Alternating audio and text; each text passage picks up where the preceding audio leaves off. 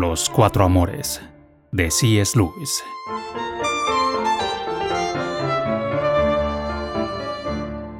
Capítulo cuarto. La amistad.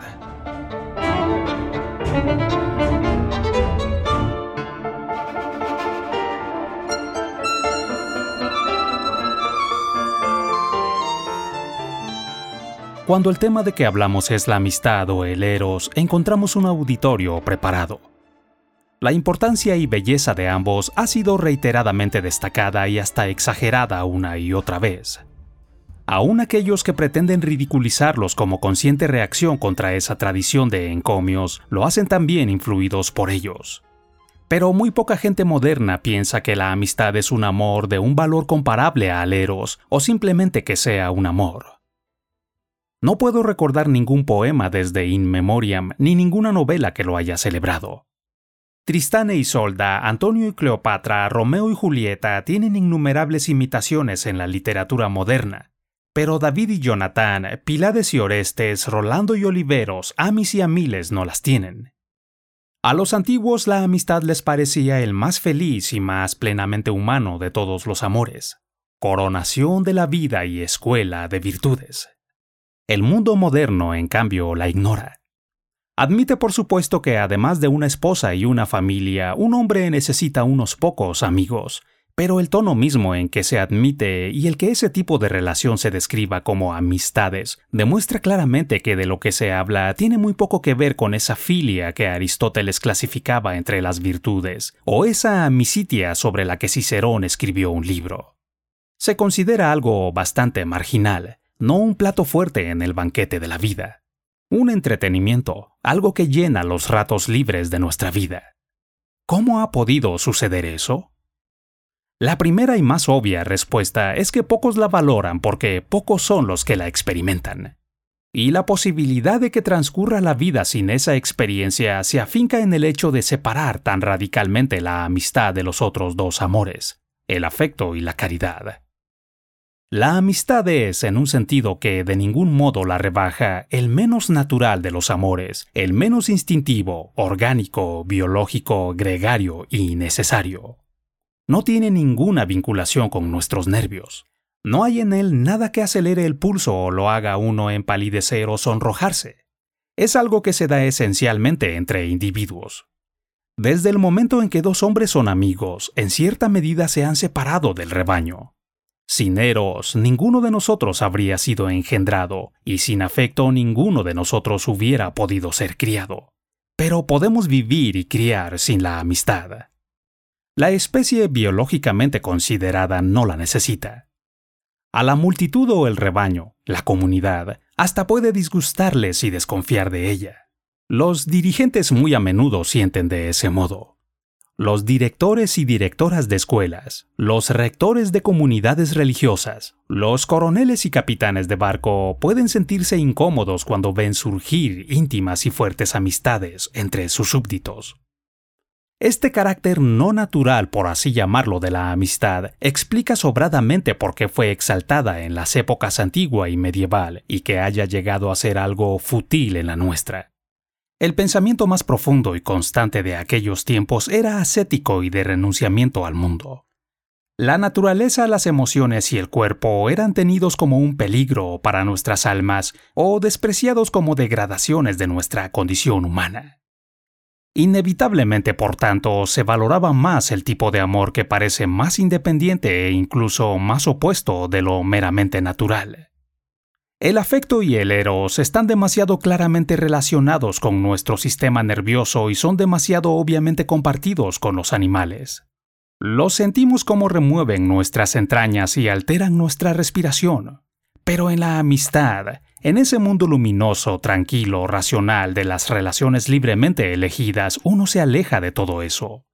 De entre todos los amores, ese es el único que parece elevarnos al nivel de los dioses y de los ángeles. Pero surgió entonces el romanticismo y la comedia lacrimógena y el retorno a la naturaleza y la exaltación del sentimiento, y como séquito suyo, todo ese cúmulo de emociones que aunque fuera a menudo criticado, perdura desde entonces. Por último surgieron la exaltación del instinto y los oscuros dioses de la sangre, cuyos hierofantes suelen ser incapaces de una amistad masculina. Bajo esa nueva consideración, todo lo que antaño se elogiaba en el amor de amistad comenzó a ir en contra suya. No había en él sonrisas llenas de lágrimas, ni finezas, ni ese lenguaje infantil que pudiera complacer a los sentimentales no estaba suficientemente envuelto en sangre y visceralidad para que pudiera atraer a los primarios. Se le veía como un amor flaco y descolorido, como una especie de sustitutivo para vegetarianos de amores más orgánicos. Otras causas han contribuido a eso. Para quienes y ahora son mayoría ven la vida humana como una vida animal más desarrollada y más compleja, todas las formas de comportamiento que no puedan mostrar el certificado de su origen animal y un valor de supervivencia resultan sospechosas. Los certificados de amistad no son muy satisfactorios. Una vez más, esa actitud que valora lo colectivo por encima de lo individual necesariamente menosprecia la amistad, que es una relación entre hombres en su nivel máximo de individualidad. La amistad saca al hombre del colectivo todos juntos con tanta fuerza como puede hacerlo la soledad, y aún más peligrosamente porque lo saca de dos en dos o de tres en tres. Ciertas manifestaciones de sentimiento democrático le son naturalmente hostiles porque la amistad es selectiva, es asunto de unos pocos. Decir estos son mis amigos implica decir estos no lo son. Por todas estas razones, si alguien cree como yo lo creo que la antigua apreciación de la amistad era la correcta, difícilmente escribirá un capítulo sobre ella si no es para rehabilitarla. Esto me obliga a llevar a cabo como comienzo una muy ardua tarea de demolición, porque en nuestra época se hace necesario refutar la teoría de que toda amistad sólida y seria es en realidad homosexual. La peligrosa expresión en realidad es aquí importante. Decir que toda amistad es consciente y explícitamente homosexual sería, es obvio, demasiado falso. Los pedantes se escudan tras la acusación menos plausible de que es homosexual en realidad, es decir, inconscientemente, crípticamente, en un cierto sentido propio del Club Pigwick. Y esto, aunque no se puede probar, no puede tampoco nunca, desde luego, ser rebatido. El hecho de que no pueda descubrirse ninguna positiva evidencia de homosexualidad en el comportamiento de dos amigos no desconcierta en absoluto a esos pedantes. Dicen gravemente, esto es justo lo que se podía esperar. La mismísima falta de pruebas es así valorada como una evidencia. La falta de humo es la prueba de que el fuego ha sido cuidadosamente ocultado. Sí, supuesto que exista, pero primero hay que probar que existe. De otro modo estaríamos argumentando como uno que dijera, si en esa silla hubiera un gato invisible parecería vacía. Como la silla parece vacía, luego en ella hay un gato invisible. La creencia en gatos invisibles quizá no se pueda refutar de un modo lógico, pero dice mucho acerca de quienes sostienen esa creencia. Los que no pueden concebir la amistad como un amor sustantivo, sino solo como un disfraz o una elaboración del eros, dejan traslucir el hecho de que nunca han tenido un amigo. Los demás sabemos que aunque podamos sentir amor erótico y amistad por la misma persona, sin embargo en cierto sentido nada como la amistad se parece menos a un asunto amoroso. Los enamorados están siempre hablándose de su amor, los amigos casi nunca de su amistad. Normalmente los enamorados están frente a frente absortos el uno en el otro. Los amigos van el uno al lado del otro absortos en algún interés común. Sobre todo el eros mientras dura se da necesariamente solo entre dos. Pero el dos, lejos de ser el número requerido para la amistad, ni siquiera es el mejor, y por una razón importante. Lamb dice en alguna parte que si de tres amigos, A, B y C, A muriera, B perdería entonces no solo a A, sino la parte de A que hay en C, y C perdería no solo a A, sino también la parte de A que hay en B. En cada uno de mis amigos hay algo que solo otro amigo puede mostrar plenamente. Por mí mismo no soy lo bastante completo como para poner en actividad al hombre total. Necesito otras luces además de las mías para mostrar todas sus facetas. Ahora que Carlos ha muerto, nunca volveré a ver la reacción de Ronaldo ante una broma típica de Carlos. Lejos de tener más de Ronaldo al tenerle solo para mí, ahora que Carlos ha muerto, tengo menos de él. Por eso la verdadera amistad es el menos celoso de los amores. Dos amigos se sienten felices cuando se les une un tercero y tres cuando se les une un cuarto, siempre que el recién llegado esté cualificado para ser un verdadero amigo. Pueden entonces decir, como dicen las ánimas benditas en el Dante, aquí llega uno que aumentará nuestro amor, porque en este amor compartir no es quitar. Por supuesto que la escasez de almas afines, por no hacer consideraciones prácticas sobre el tamaño de las habitaciones y su acústica, pone límites a la ampliación del círculo. Pero dentro de esos límites poseemos a cada amigo no menos sino más a medida que crece el número de aquellos con quienes lo compartimos. En esto la amistad muestra una gloriosa aproximación por semejanza al cielo, donde la misma multitud de los bienaventurados, que ningún hombre puede contar, aumenta el goce que cada uno tiene de Dios porque al verle cada alma a su manera, comunica sin duda esa visión suya única a todo el resto de los bienaventurados. Por eso dice un autor antiguo que los serafines en la visión de Isaías están gritando unos a otros, Santo, Santo, Santo. Isaías 6.3. Así mientras más compartamos el pan del cielo entre nosotros, más tendremos de él. La teoría homosexual, por tanto, no me parece en absoluto plausible. Esto no quiere decir que la amistad y el eros anormal no se hayan nunca combinado. Ciertas culturas en ciertas épocas parecen haber tendido a esa contaminación.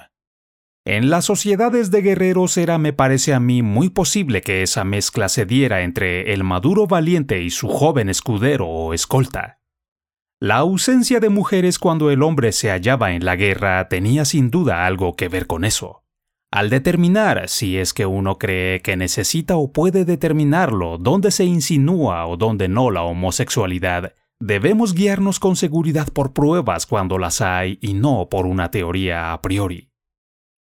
Los besos, las lágrimas y los abrazos no son en sí mismos una prueba de homosexualidad. Las implicaciones serían en todo caso demasiado cómicas.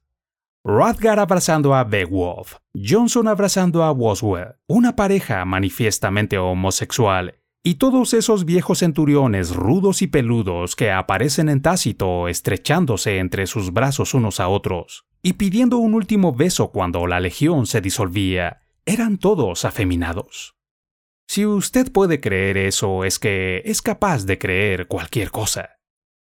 Desde una perspectiva histórica amplia, no son por supuesto los gestos demostrativos de la amistad entre nuestros antepasados, sino la ausencia de estos gestos en nuestra propia sociedad lo que requiere una explicación especial. Somos nosotros, no ellos, los que nos hemos salido del tiesto.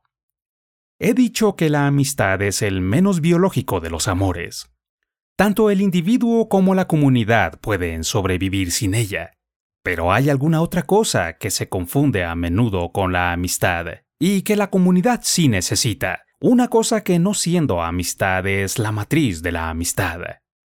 En las primeras comunidades, la concepción de los varones como cazadores o guerreros no era menos necesaria que la tarea de engendrar y criar a los hijos. Una tribu donde no hubiera inclinación por una de esas tareas moriría con la misma seguridad que la tribu que no tuviera inclinación por la otra tarea. Mucho antes que la historia comenzara, los hombres nos hemos reunido sin las mujeres y hemos hecho cosas. Teníamos que hacerlas. Y sentir agrado por hacer lo que es necesario hacer es una característica que tiene valor de supervivencia. No solo debíamos hacer cosas, sino que teníamos que hablar de ellas. Teníamos que hacer un plan de caza y de batalla. Cuando éstas terminaban, teníamos que hacer un examen post-mortem y sacar conclusiones para el futuro. Y esto nos gustaba todavía más. Ridiculizábamos o castigábamos a los cobardes y a los chapuceros, y elogiábamos a los que se destacaban en las acciones de guerra o de caza. Él tenía que haber sabido que nunca podría acercarse al animal con el viento dándole de ese lado. Es que yo tenía una punta de flecha más ligera, por eso resultó. Lo que yo siempre digo es que... Se lo clavé así, ¿ves? Así como estoy sosteniendo ahora esta vara. Lo que hacíamos era hablar del trabajo. Disfrutábamos mucho de la compañía de unos con otros. Nosotros los valientes, nosotros los cazadores, todos unidos por una destreza compartida, por los peligros y los padecimientos compartidos, por bromas hechas en confidencia lejos de las mujeres y de los niños. El hombre del Paleolítico pudo no haber llevado un garrote al hombro como un bruto, pero ciertamente era miembro de un club, una especie de club que probablemente formaba parte de su religión, como ese club sagrado de fumadores donde los salvajes en Taipi de Melville se reunían todas las noches de su vida maravillosamente a gusto. Y mientras tanto, ¿qué hacían las mujeres? No lo sé. ¿Cómo podría saberlo yo? Soy un hombre y nunca he espiado los misterios de Bonadea, la protectora de las mujeres. Seguramente tenían frecuentes rituales de los que los hombres estaban excluidos. Como cuando sucedía a veces tenían a su cargo la agricultura, adquirían ciertas habilidades, conseguirían logros y triunfos comunes igual que los hombres. Aún con todo, quizás su mundo no fue tan marcadamente femenino como fue masculino el de sus compañeros los hombres. Los niños permanecían con ellas. Tal vez los ancianos también. Pero solo hago suposiciones, Además, solo puedo rastrear la prehistoria de la amistad en la línea masculina. Este gusto en cooperar, en hablar del trabajo, en el mutuo respeto y entendimiento de los hombres que diariamente se ven sometidos a una determinada prueba y se observan entre sí, es biológicamente valioso. Usted puede, si quiere, considerarlo como un producto del instinto gregario, a mí me parece que considerarlo así es como dar un largo rodeo para llegar a algo que todos comprendemos hace mucho tiempo mejor que nadie ha comprendido la palabra instinto. Algo que tiene lugar actualmente en miles de salas de espera, salas de estar, bares y clubes de golf. Yo prefiero llamar a eso compañerismo o clubismo. Este compañerismo es, sin embargo, solo la matriz de la amistad. Con frecuencia se le llama amistad, y mucha gente al hablar de sus amigos solo se refiere a sus compañeros. Pero esto no es la amistad en el sentido que yo le doy a la palabra. Al decir eso no tengo la menor intención de menospreciar la simple relación de club. No menospreciamos la plata cuando la distinguimos del oro. La amistad surge fuera del mero compañerismo cuando dos o más compañeros descubren que tienen en común algunas ideas o intereses, o simplemente algunos gustos que los demás no comparten y que hasta ese momento cada uno pensaba que era su propio y único tesoro, o su cruz. La típica expresión para iniciar una amistad puede ser algo así. ¿Cómo? ¿Tú también? Yo pensaba ser el único. Podemos imaginar que entre aquellos primitivos cazadores y guerreros, algunos individuos, uno en un siglo, uno en mil años, vieron algo que los otros no veían, vieron que el venado era a la vez hermoso y comestible, que la caza era divertida y a la vez necesaria. Soñaron que sus dioses quizá fueran no solo poderosos, sino también sagrados. Pero si cada una de esas perspicaces personas muere sin encontrar un alma afín, nada, supongo yo, se sacará de provecho. Ni en el arte, ni en el deporte, ni en la religión nacerá nada nuevo. Cuando dos personas como esas se descubren una a otra, cuando aún en medio de enormes dificultades y tartamudeos semiarticulados, o bien con una rapidez de comprensión mutua que nos podría asombrar por la vertiginosa, comparten su visión común, entonces nace la amistad. E inmediatamente esas dos personas están juntas en medio de una inmensa soledad. Los enamorados buscan la intimidad. Los amigos encuentran esta soledad en torno a ellos, lo quieran o no. Es esa barrera entre ellos y la multitud y desearían reducirla. Se alegrarían de encontrar a un tercero. En nuestro tiempo la amistad surge de la misma manera. Para nosotros desde luego la misma actividad compartida, y por tanto el compañerismo que da lugar a la amistad no será muchas veces física como la caza y la guerra, pero puede ser la religión común, estudios comunes, una profesión común e incluso un pasatiempo común. Todos los que compartan esa actividad serán compañeros nuestros, pero uno o dos o tres que comparten algo no serán por eso amigos nuestros. En este tipo de amor, como decía Emerson, el me amas, significa ¿ves tú la misma verdad que yo veo? ¿O por lo menos te interesa?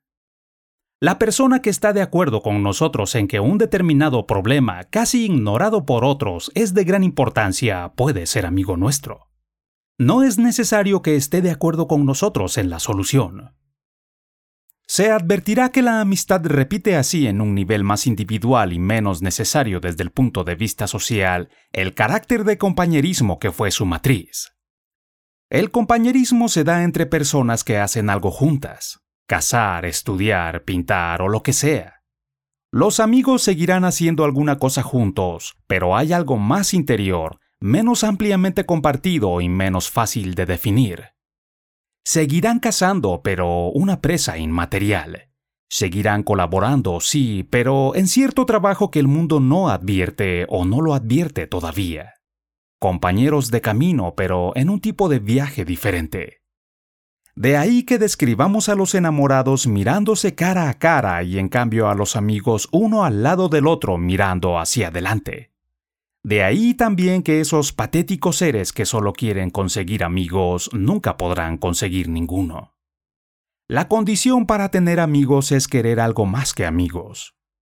Si la sincera respuesta a la pregunta ¿ves la misma cosa que yo fuese? No veo nada, pero la verdad es que no me importa, porque lo que yo quiero es un amigo. No podrían hacer ninguna amistad, aunque puedan hacer un afecto. No habría nada sobre lo que construir la amistad, y la amistad tiene que construirse sobre algo, aunque sea solo una afición por el dominó o por las ratas blancas. Los que no tienen nada no pueden compartir nada, los que no van a ninguna parte no pueden tener compañeros de ruta. Cuando dos personas descubren de este modo que van por el mismo camino secreto y son de sexo diferente, la amistad que nace entre ellas puede fácilmente pasar, puede pasar en la primera media hora al amor erótico. A no ser que haya entre ellas una repulsión física o a no ser que una de ellas ame ya a otra persona, es casi seguro que tarde o temprano pasará eso. Y al revés, el amor erótico puede llevar a la amistad entre los enamorados. Pero esto en lugar de borrar la diferencia entre ambos amores los clarifica incluso más. Si alguien que en sentido pleno y profundo fue primero amigo o amiga y gradual y súbitamente se manifiesta como alguien que también se ha enamorado, no querrá, es claro, compartir ese amor erótico por el amado con un tercero. Pero no sentirá celos en absoluto por compartir la amistad.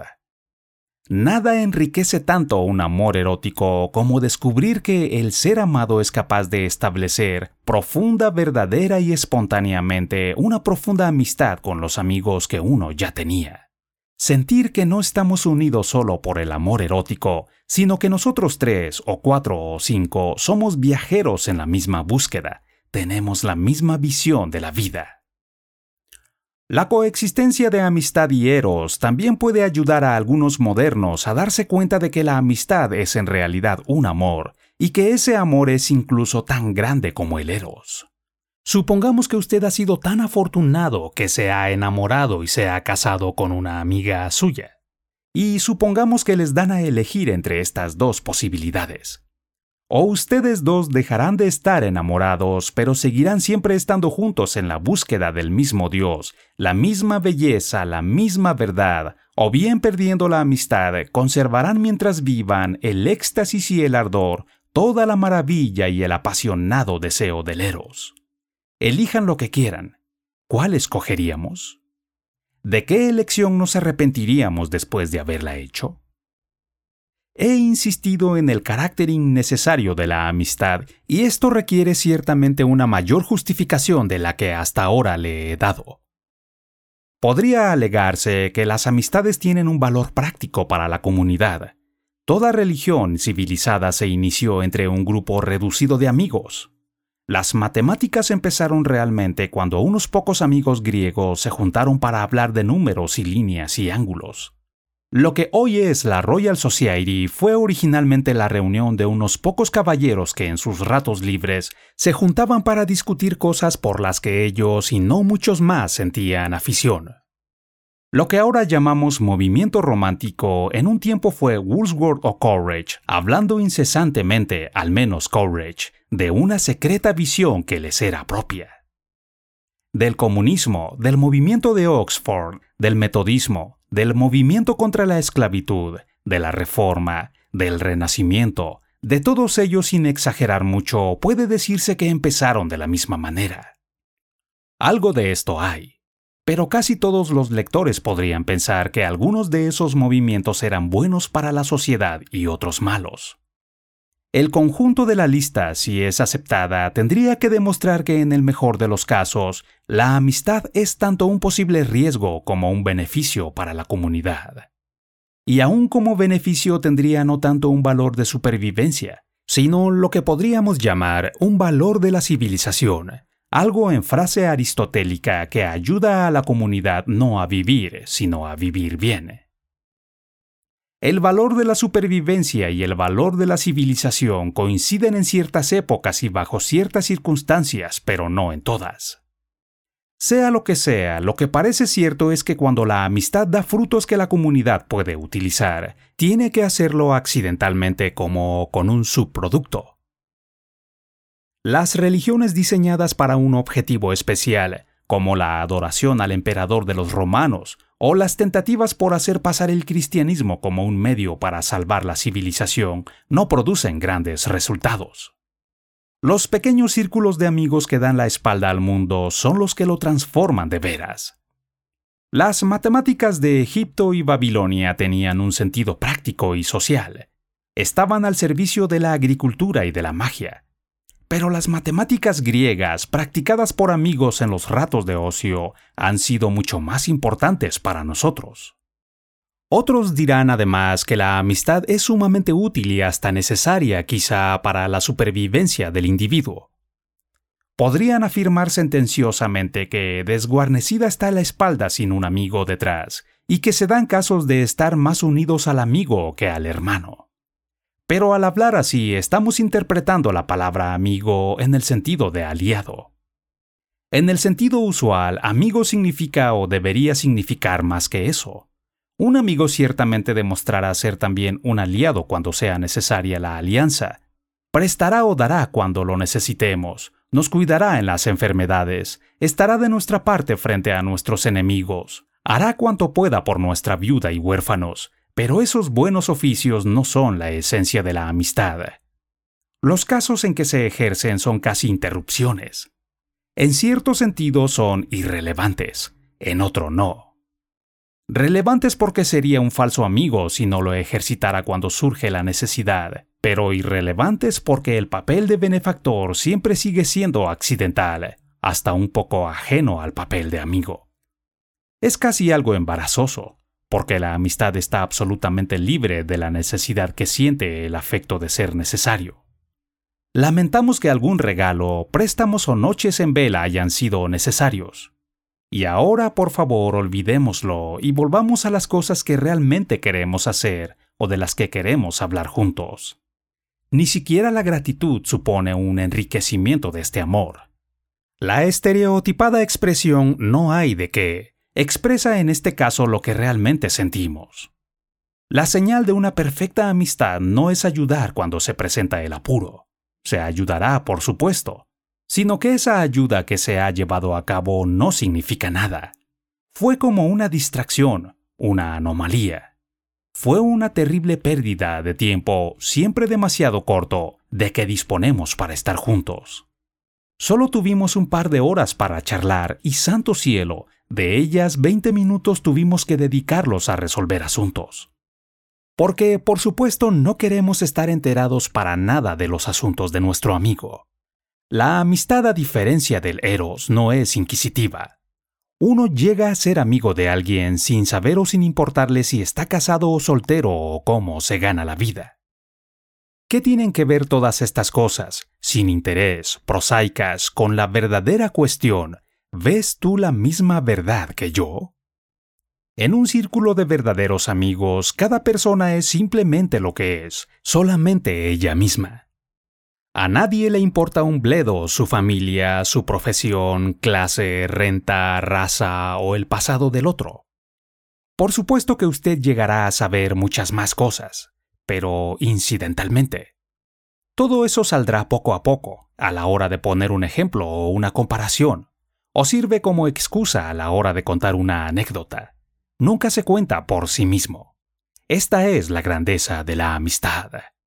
Nos reunimos como príncipes soberanos de estados independientes, en el extranjero, en suelo neutral, libres de nuestro propio contexto.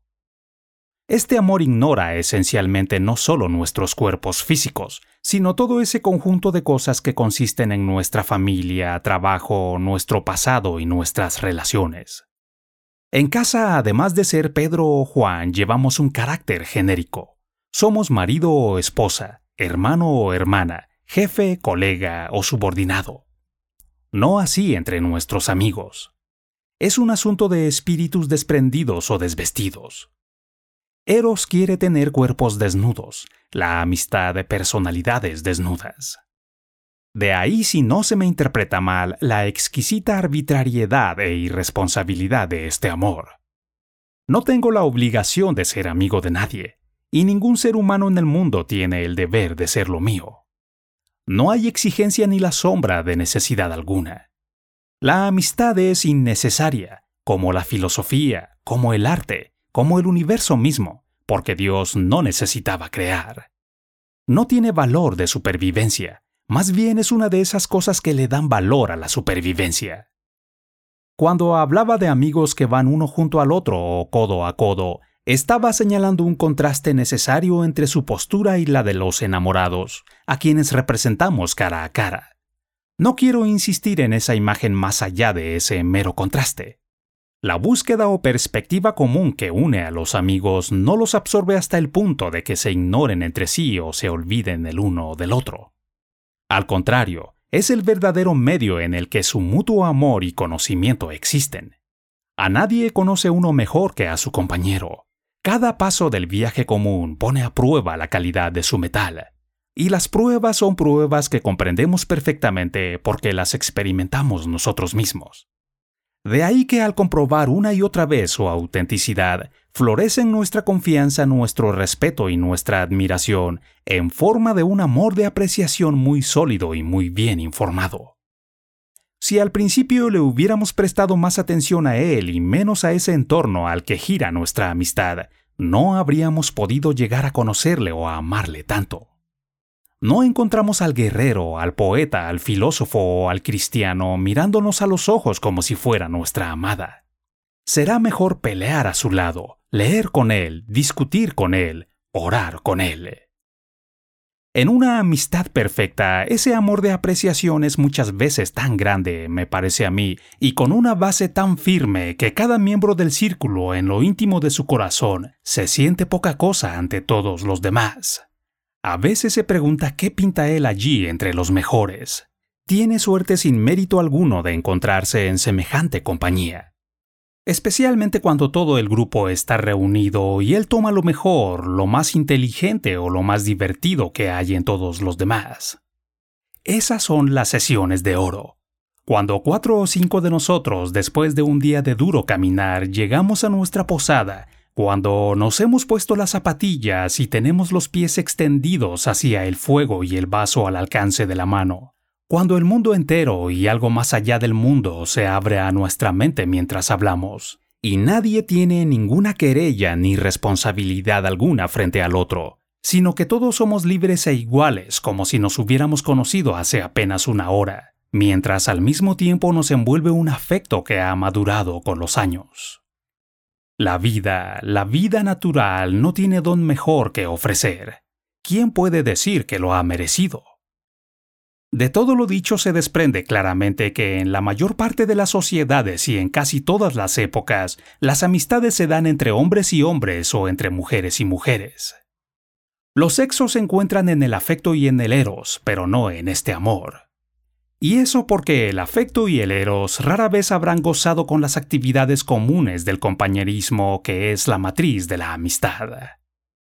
Cuando los hombres tienen instrucción y las mujeres no, cuando uno trabaja y la otra permanece ociosa, o cuando realizan trabajos enteramente distintos, normalmente no tendrán nada sobre lo que puedan ser amigos.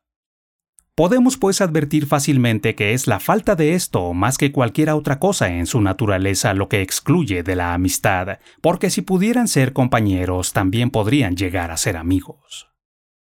De ahí que en una profesión como es la mía, donde hombres y mujeres trabajan codo a codo, o en el campo misionero, o entre escritores y artistas, esa amistad sea muy común.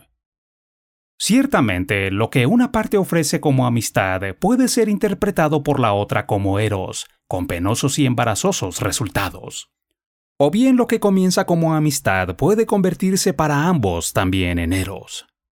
Pero decir que algo puede ser interpretado como otra cosa, o que puede convertirse en otra cosa, no significa negar la diferencia entre ellas, sino que más bien la explica.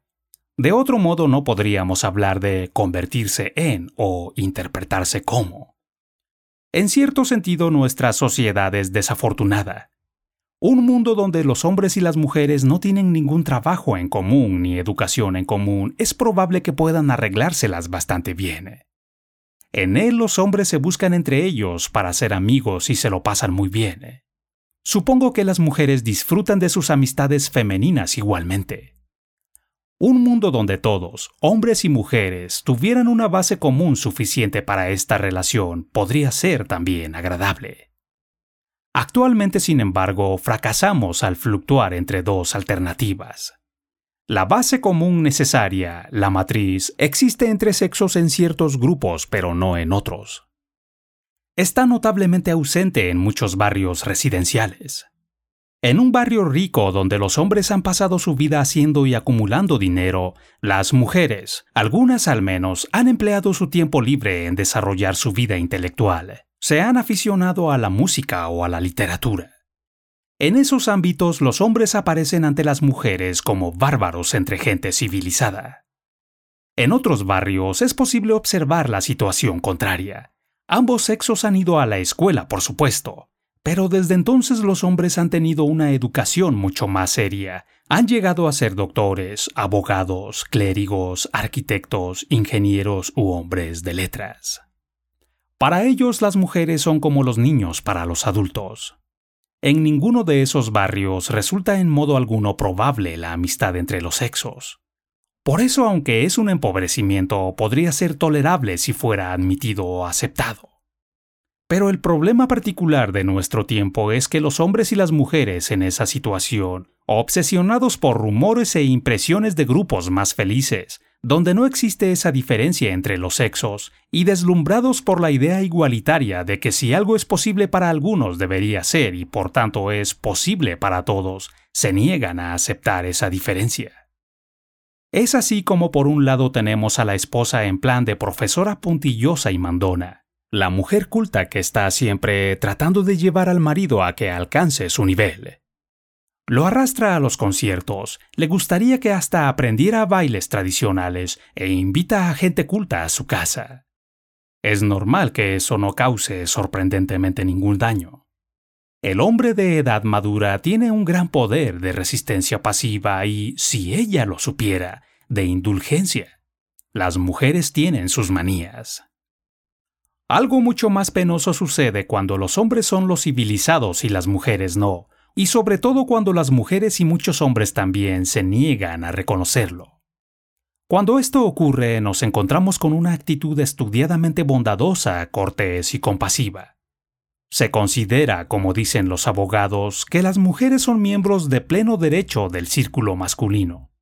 El hecho sin importancia en sí de que ahora fumen y beban como los hombres aparece ante la gente sencilla como una prueba de que realmente lo son. Ninguna fiesta les está vedada. Donde los hombres se junten también las mujeres tienen que ir. Los hombres han aprendido a vivir entre ideas, saben lo que es una discusión, una argumentación, una explicación.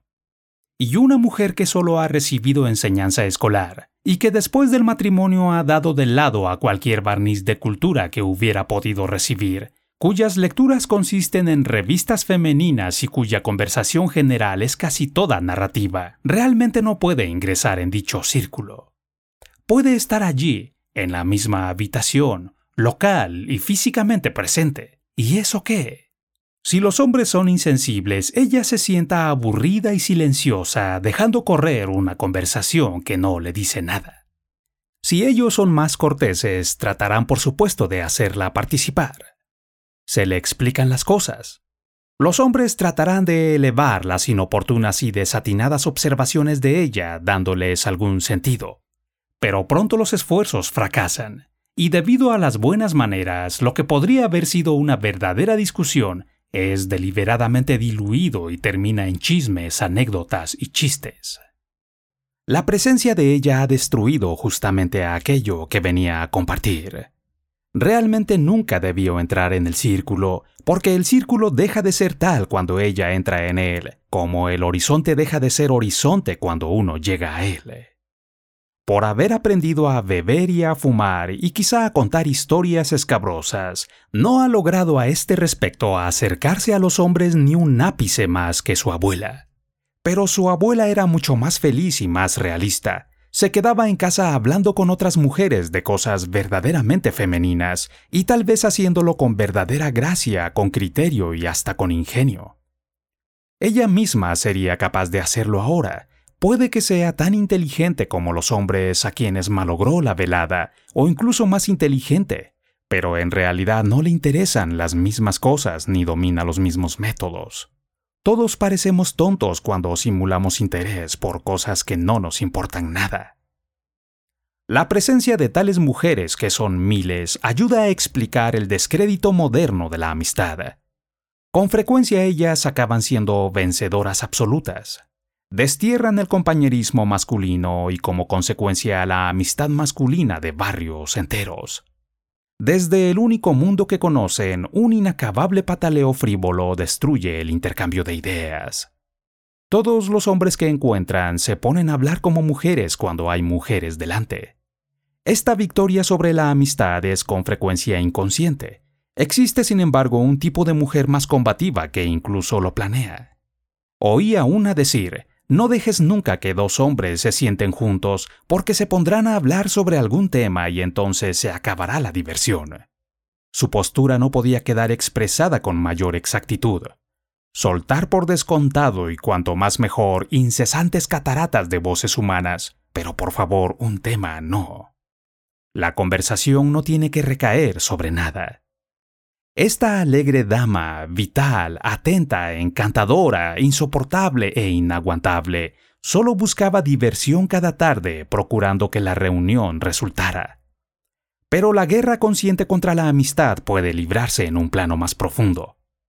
Hay mujeres que miran la amistad con odio, con envidia, con miedo, como un enemigo del eros y más aún quizá del afecto. Una mujer así se vale de mil artimañas para destruir las amistades de su marido. Se peleará ella misma con los amigos de él o mejor aún con las mujeres de estos. Se burlará, se opondrá, mentirá. No se dará cuenta de que ese marido al que logra aislar de sus iguales pierde su dignidad. Ella le ha castrado. Terminará por avergonzarse de él o bien llegará a no poder controlar la parte de la vida de él que transcurre en lugares donde ella no puede vigilarlo. Le surgirán a él nuevas amistades, pero esta vez las mantendrá secretas, y ella se podrá llamar muy afortunada, más afortunada de lo que se merece si no se producen luego otros secretos. Todas estas mujeres son, por supuesto, estúpidas, las mujeres con sentido común que, si quisieran, serían ciertamente capaces de entrar en el mundo de la discusión y de las ideas, son precisamente aquellas que si no están preparadas no tratan nunca de participar en ese mundo ni de destruirlo. Tienen otras cosas de qué ocuparse. En una reunión de hombres y mujeres se instalan en un extremo de la sala a charlar de sus cosas con otras mujeres. Para eso no nos necesitan, así como nosotros no las necesitamos a ellas. Solo el desecho de la gente que la hay en cada sexo es la que desea estar colgada del otro incesantemente. Vivamos y dejemos vivir. Ellas se ríen mucho de nosotros, así es como tiene que ser. Cuando los sexos que no tienen actividades compartidas se encuentran solamente en el eros y en el afecto, es decir, cuando no pueden ser amigos, es conveniente que cada uno tenga una vívida percepción de lo absurdo que es el otro. Eso es siempre ciertamente saludable. Nadie ha apreciado nunca realmente al otro sexo, así como nadie aprecia realmente a los niños o a los animales sin sentir a veces que son divertidos, porque ambos sexos lo son. La humanidad es tragicómica, pero la división en sexos permite a uno ver en el otro lo gracioso y también lo patético que al propio sexo pasa a menudo inadvertido. Anuncié que este capítulo sería en buena medida una rehabilitación, Espero que las páginas precedentes hayan dejado en claro que no es extraño, para mí al menos, que nuestros antepasados vieran la amistad como algo que nos eleva casi por encima de toda la humanidad. Este amor, libre del instinto, libre de todo lo que es deber, salvo aquel que el amor asume libremente, casi absolutamente libre de los celos y libre sin reservas de la necesidad de sentirse necesario, es un amor eminentemente espiritual. Es la clase de amor que uno se imagina entre los ángeles. ¿Habremos encontrado aquí un amor natural que es a la vez el amor en sí mismo? Antes de sacar alguna precipitada conclusión de ese tipo, tengamos cuidado con la ambigüedad de la palabra espiritual. Hay muchos pasajes en el Nuevo Testamento que significa relativo al Espíritu Santo, y en ese contexto lo espiritual por definición es bueno. Pero cuando lo espiritual se usa simplemente como lo contrario de lo corpóreo, del instinto o de lo animal, no es así. Existe el mal espíritu tanto como el espíritu bueno. Hay ángeles malvados tanto como ángeles santos. Los peores pecados del hombre son los espirituales. No debemos pensar que por ser espiritual la amistad ha de ser necesariamente santa o infalible en sí misma hay que considerar tres hechos significativos. El primero ya mencionado es la desconfianza con que las autoridades tienden a considerar las amistades íntimas entre los que son sus súbditos. Puede ser una desconfianza injustificada o puede tener alguna base.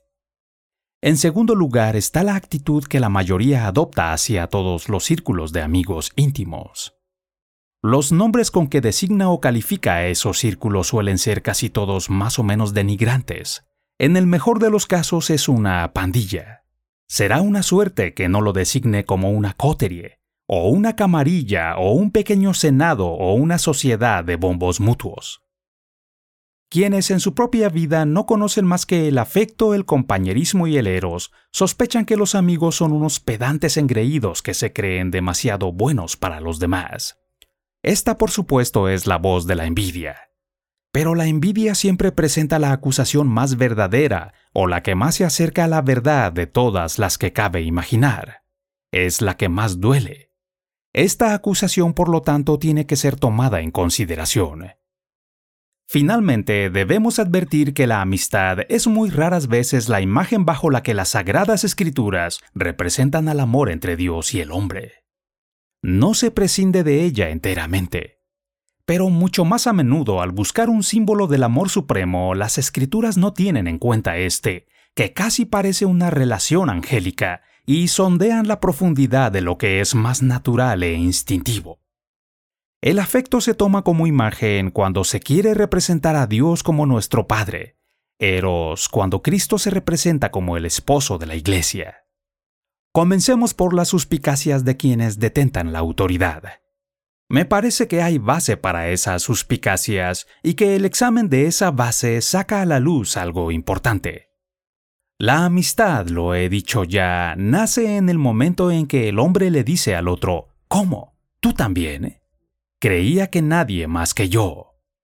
Pero los gustos, la perspectiva o el punto de vista comunes que así se descubren no siempre tienen por qué ser algo hermoso.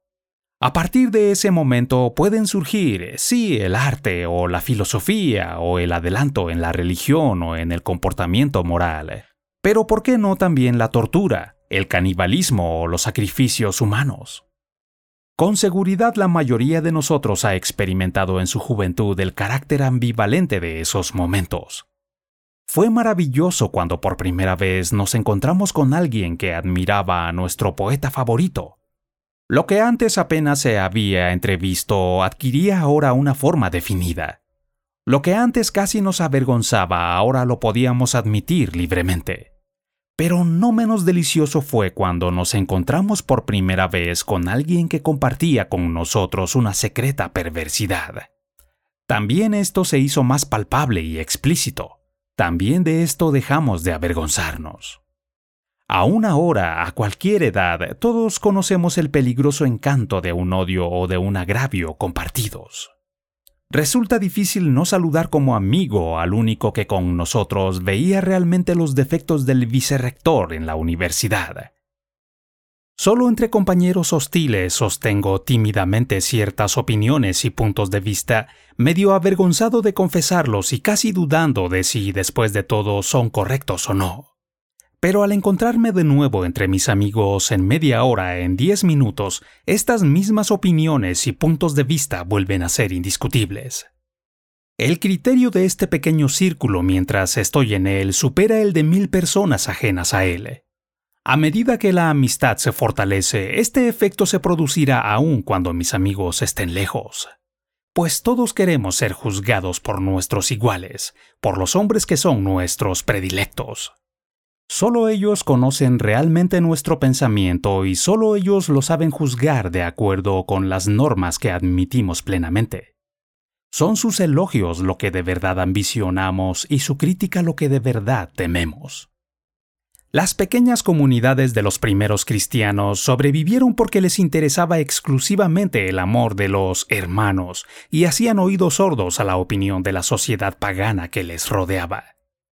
Pero un círculo de criminales excéntricos o pervertidos sobrevive exactamente de la misma forma, haciéndose sordos a la opinión del mundo exterior, rechazándola como pataleo de entrometidos que no entienden, de convencionales, burgueses, gente del sistema, pedantes, mojigatos y farsantes. Así pues, resulta fácil advertir por qué la autoridad arruga el ceño ante la amistad puede ser una rebelión de intelectuales serios contra un lenguaje vacío y ampuloso destinado a captar aplausos y a ser aceptado por todos. O puede ser una rebelión de quienes defienden novedades dudosas contra nociones comúnmente aceptadas. De artistas verdaderos contra la fealdad de lo popular, eh, o de charlatanes contra gustos elevados, de hombres buenos contra la maldad de la sociedad, o de hombres malvados contra el bien cualquiera que sea será mal recibida por los que mandan. En cada grupo de amigos hay una opinión pública sectorial que refuerza a sus miembros contra la opinión pública de la comunidad en general. Toda amistad, por tanto, es potencialmente un foco de resistencia.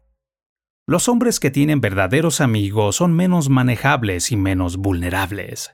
Para las buenas autoridades son más difíciles de corregir y para las malas son más difíciles de corromper. Por tanto, si nuestros jefes por la fuerza o mediante la propaganda sobre la camaradería, o bien haciendo veladamente que la amistad y el tiempo libres resulten imposibles, lograran formar un mundo en el que todos fueran compañeros, no existirían los amigos. Habrían suprimido así algunos riesgos, pero también nos habrían quitado lo que constituye la más sólida defensa contra la total esclavitud.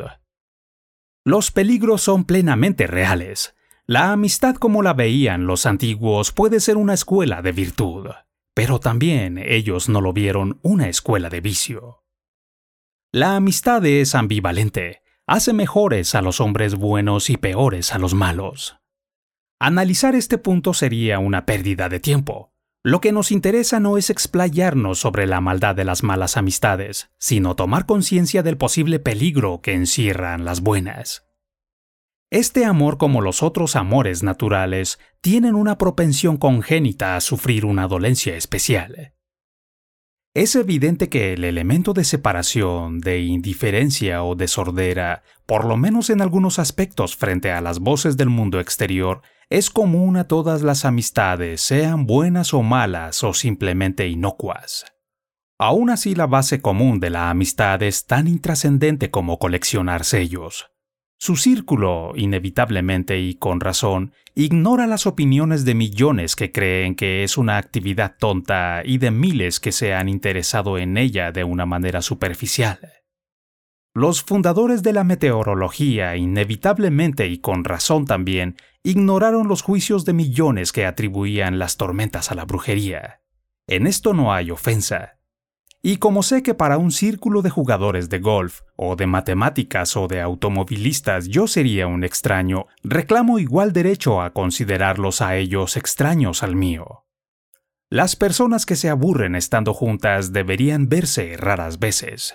Quienes se interesan el uno por el otro deberían verse a menudo. El peligro de las buenas amistades consiste en que esta indiferencia o sordera parcial respecto a la opinión exterior, aunque necesaria y justificada, puede conducir a una indiferencia o sordera completas. Los ejemplos más espectaculares de esto pueden verse no en un círculo de amigos, sino en una clase teocrática o aristocrática. Sabemos lo que los sacerdotes de la época de nuestro Señor pensaban sobre la gente corriente. Los caballeros de las crónicas de Froissart no tenían ni simpatía ni misericordia por los forasteros, los rústicos o labriegos. Pero esta lamentable indiferencia se entremezclaba estrechamente con una buena cualidad Existía verdaderamente entre ellos un elevado código de valor, de generosidad, cortesía y honor. Para el patán ordinario, cauto y avaro, este código era sencillamente una tontería. Los caballeros al mantenerlo no tenían en cuenta esa opinión y así tenía que ser. No les importaba ni un bledo lo que aquel pensara. Si no hubiera sido así, nuestro código actual se hubiera visto empobrecido y vulgarizado. Pero esa costumbre de no importarles ni un bledo se desarrolla en una clase social. Desatender la voz de un campesino cuando realmente debe serlo hace más difícil prescindir de ella cuando clama justicia o clemencia. La sordera parcial que es noble y necesaria alienta a la sordera total que es arrogante e inhumana.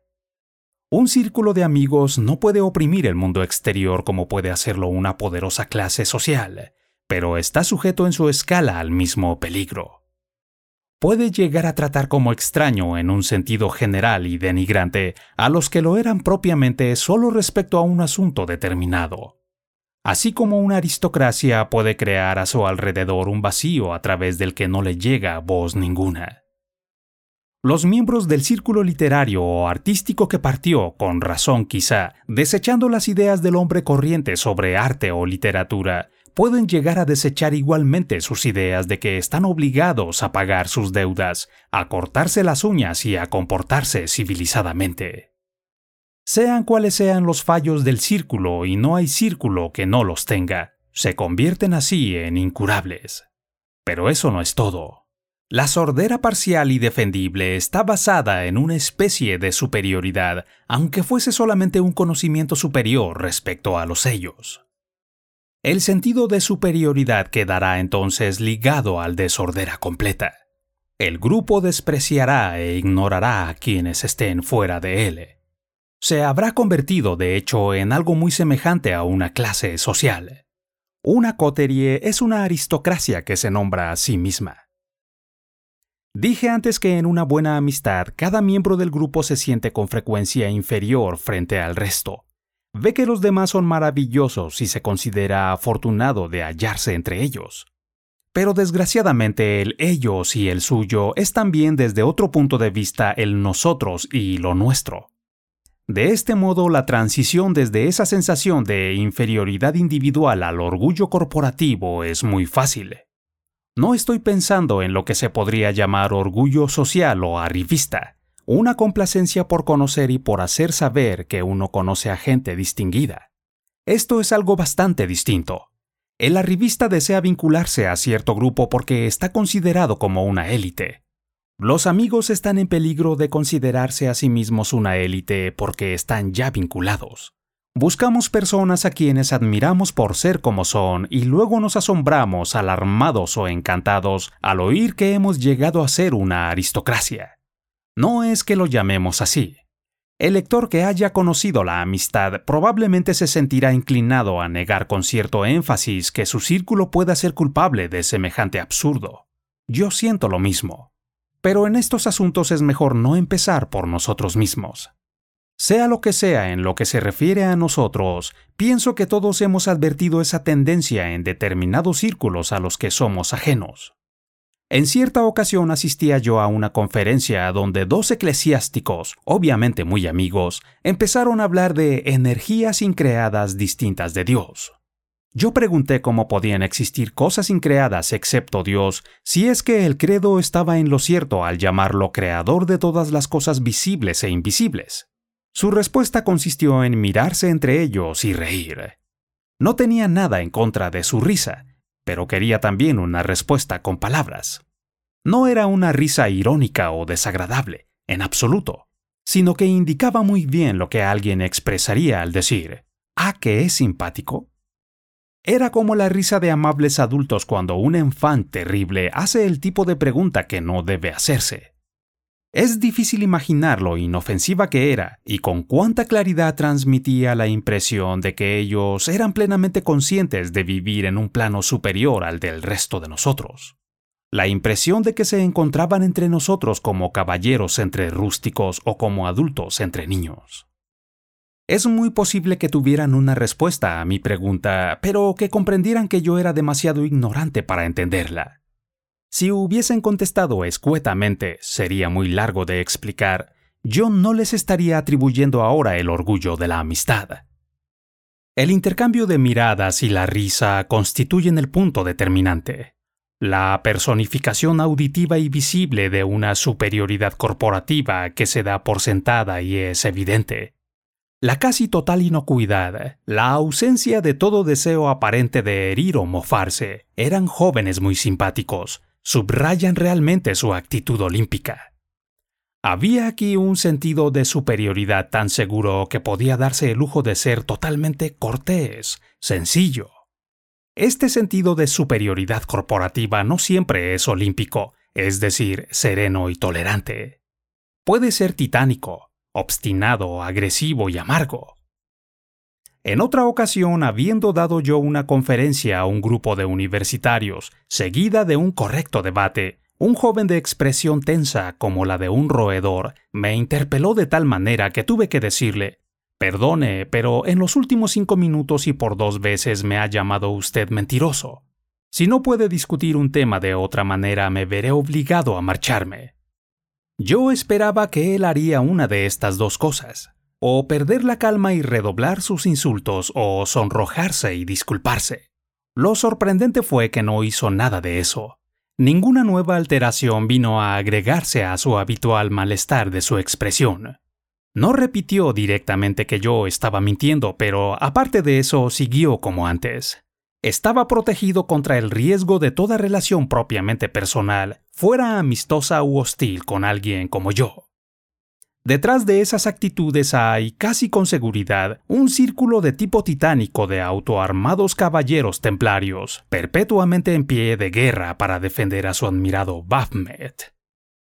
Nosotros para quienes somos ellos, no existimos como personas. Somos especímenes, especímenes de varios grupos de edades, tipos, opiniones o intereses que deben ser exterminados. Si les falla un arma, cogen fríamente otra.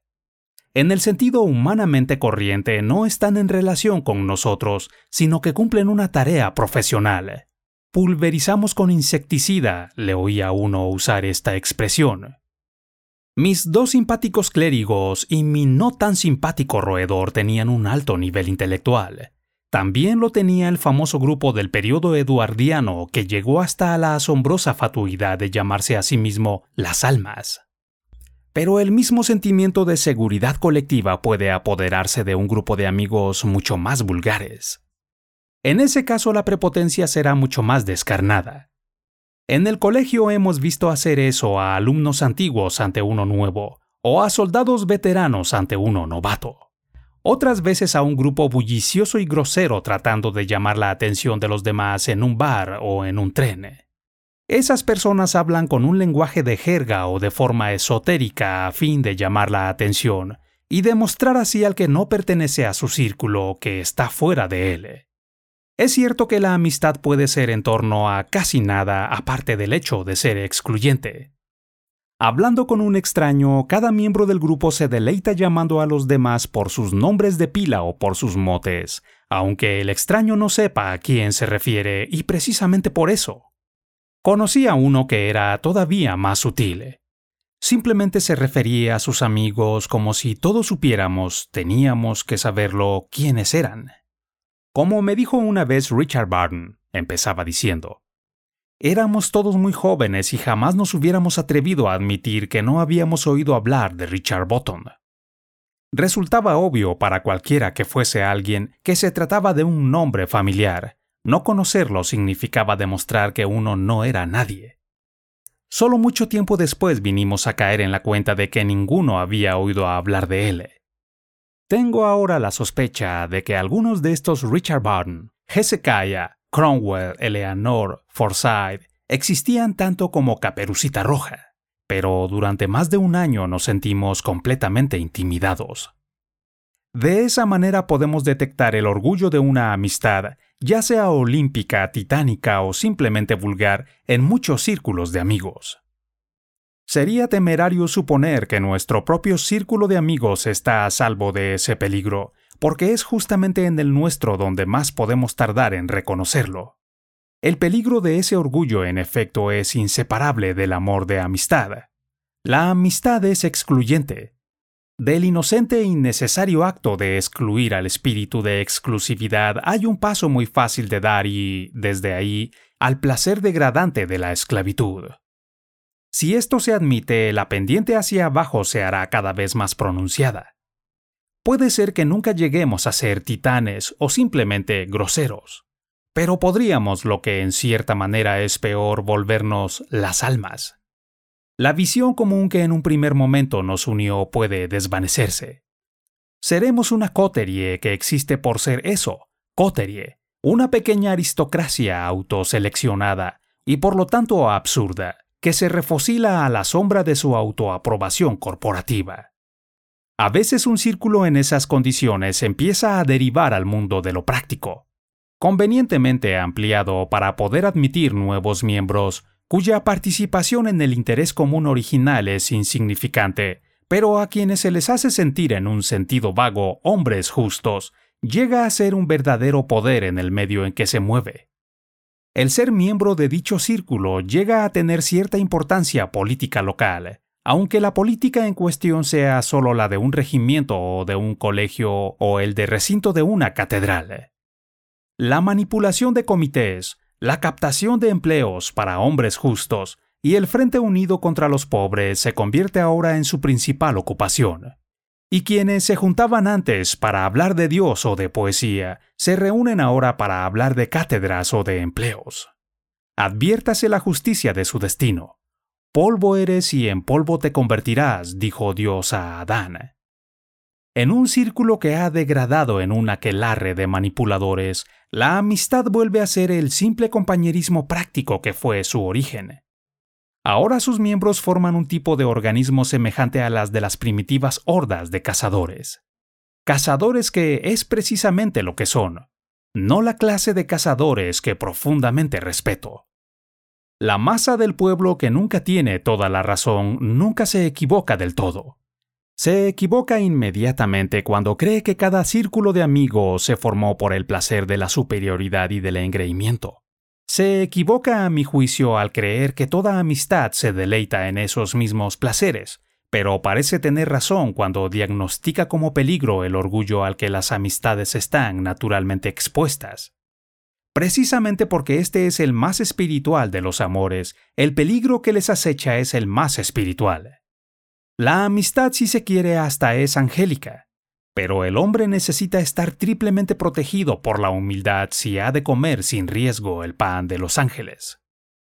Quizá podemos ahora arriesgar una opinión de por qué las escrituras usan tan poco la amistad como imagen del amor supremo. Es ya de suyo demasiado espiritual para ser un buen símbolo de cosas espirituales. Lo más alto no se sostiene sin lo más bajo, Dios puede presentarse a sí mismo ante nosotros sin riesgo de que le malentendamos como padre y como esposo, porque solo un loco pensaría que es físicamente nuestro progenitor o que su unión con la Iglesia es otra cosa que mística. Pero si la amistad fuese usada con ese propósito, podríamos tomar el símbolo por lo simbolizado. El peligro latente en la amistad se agravaría.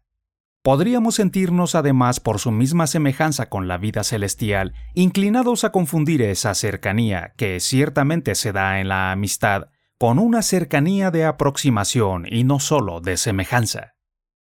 En consecuencia, la amistad, como los demás amores naturales, es incapaz de salvarse a sí misma. Debido a que es espiritual, se enfrenta a un enemigo más sutil.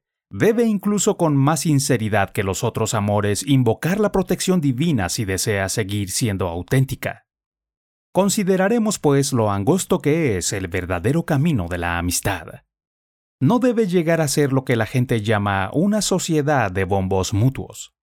Pero si no está llena de admiración mutua, de amor de apreciación, no es amistad en absoluto, porque a menos que nuestras vidas se vean lastimosamente empobrecidas, con nuestras amistades debe ocurrir lo que con Cristiano y su tertulia en el progreso del peregrino. Cada una parecía sentir terror de las demás porque no podía ver en ella misma la aureola que podía ver en las otras. Por eso cada una empezaba a estimar a las demás más que a sí misma. Porque tú eres más guapa que yo, decía una, y tú tienes más gracia que yo, decía otra. A la larga hay una sola forma de probar con seguridad esta ilustrativa experiencia, y Bonjan lo señala en el mismo pasaje. Fue en la casa del intérprete, después de ser bañadas, ungidas y vestidas con ropas blancas, cuando las mujeres se vieron unas a otras bajo esa luz. Si recordamos el baño, la unción, la vestimenta, nos sentiremos seguros, y mientras más elevada sea la base común de la amistad, más necesario será recordarla. Sobre todo en una amistad explícitamente religiosa, olvidarla sería fatal.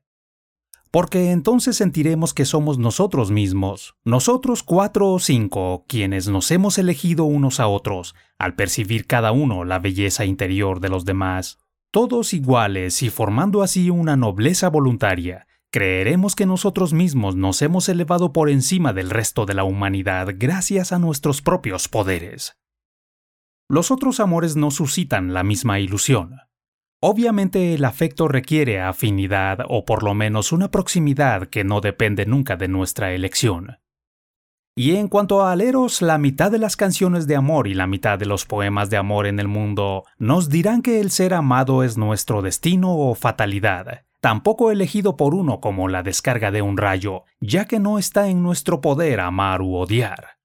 Han sido las flechas de Cupido, los genes, cualquier cosa menos nosotros mismos.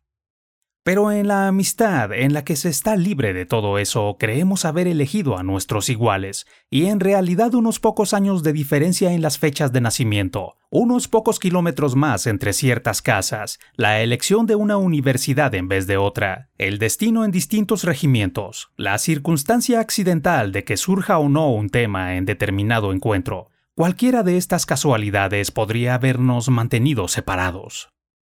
Pero para un cristiano estrictamente hablando no hay casualidades. Un secreto maestro de ceremonias ha entrado en acción. Cristo, quien dijo a sus discípulos, Vosotros no me habéis elegido a mí, sino que yo os elegí a vosotros, puede realmente decir a cada grupo de amigos cristianos, vosotros no os habéis elegido unos a otros, sino que yo os he elegido a unos para otros. La amistad no es una recompensa por nuestra capacidad de elegir y por nuestro buen gusto de encontrarnos unos a otros. Es el instrumento mediante el cual Dios revela a cada uno las bellezas de todos los demás, que no son mayores que las bellezas de miles de otros hombres. Por medio de la amistad Dios nos abre los ojos ante ellas. Como todas las bellezas, éstas proceden de Él, y luego en una buena amistad las acrecienta mediante la amistad misma, de modo que este es su instrumento tanto para crear una amistad como para hacer que se manifieste. En este festín es Él quien ha preparado la mesa y elegido a sus invitados. Es Él, nos atrevemos a esperar, quien a veces preside y siempre tendría que poder hacerlo. No somos nada sin nuestro huésped. No se trata de participar en el festín siempre de una manera solemne. Dios, quien hizo la saludable risa, lo prohíbe. Una de las más exquisitas y difíciles sutilezas de la vida es reconocer profundamente que ciertas cosas son serias y con todo conservar el poder y la voluntad de tratarlas a menudo de manera ligera, como en un juego. Pero tendremos tiempo de decir algo más sobre esto en el próximo capítulo. Por ahora solo citaré aquel consejo tan bellamente equilibrado de Dunbar. Hombre, complace a tu hacedor y está contento, y que el mundo entero te importe un comino.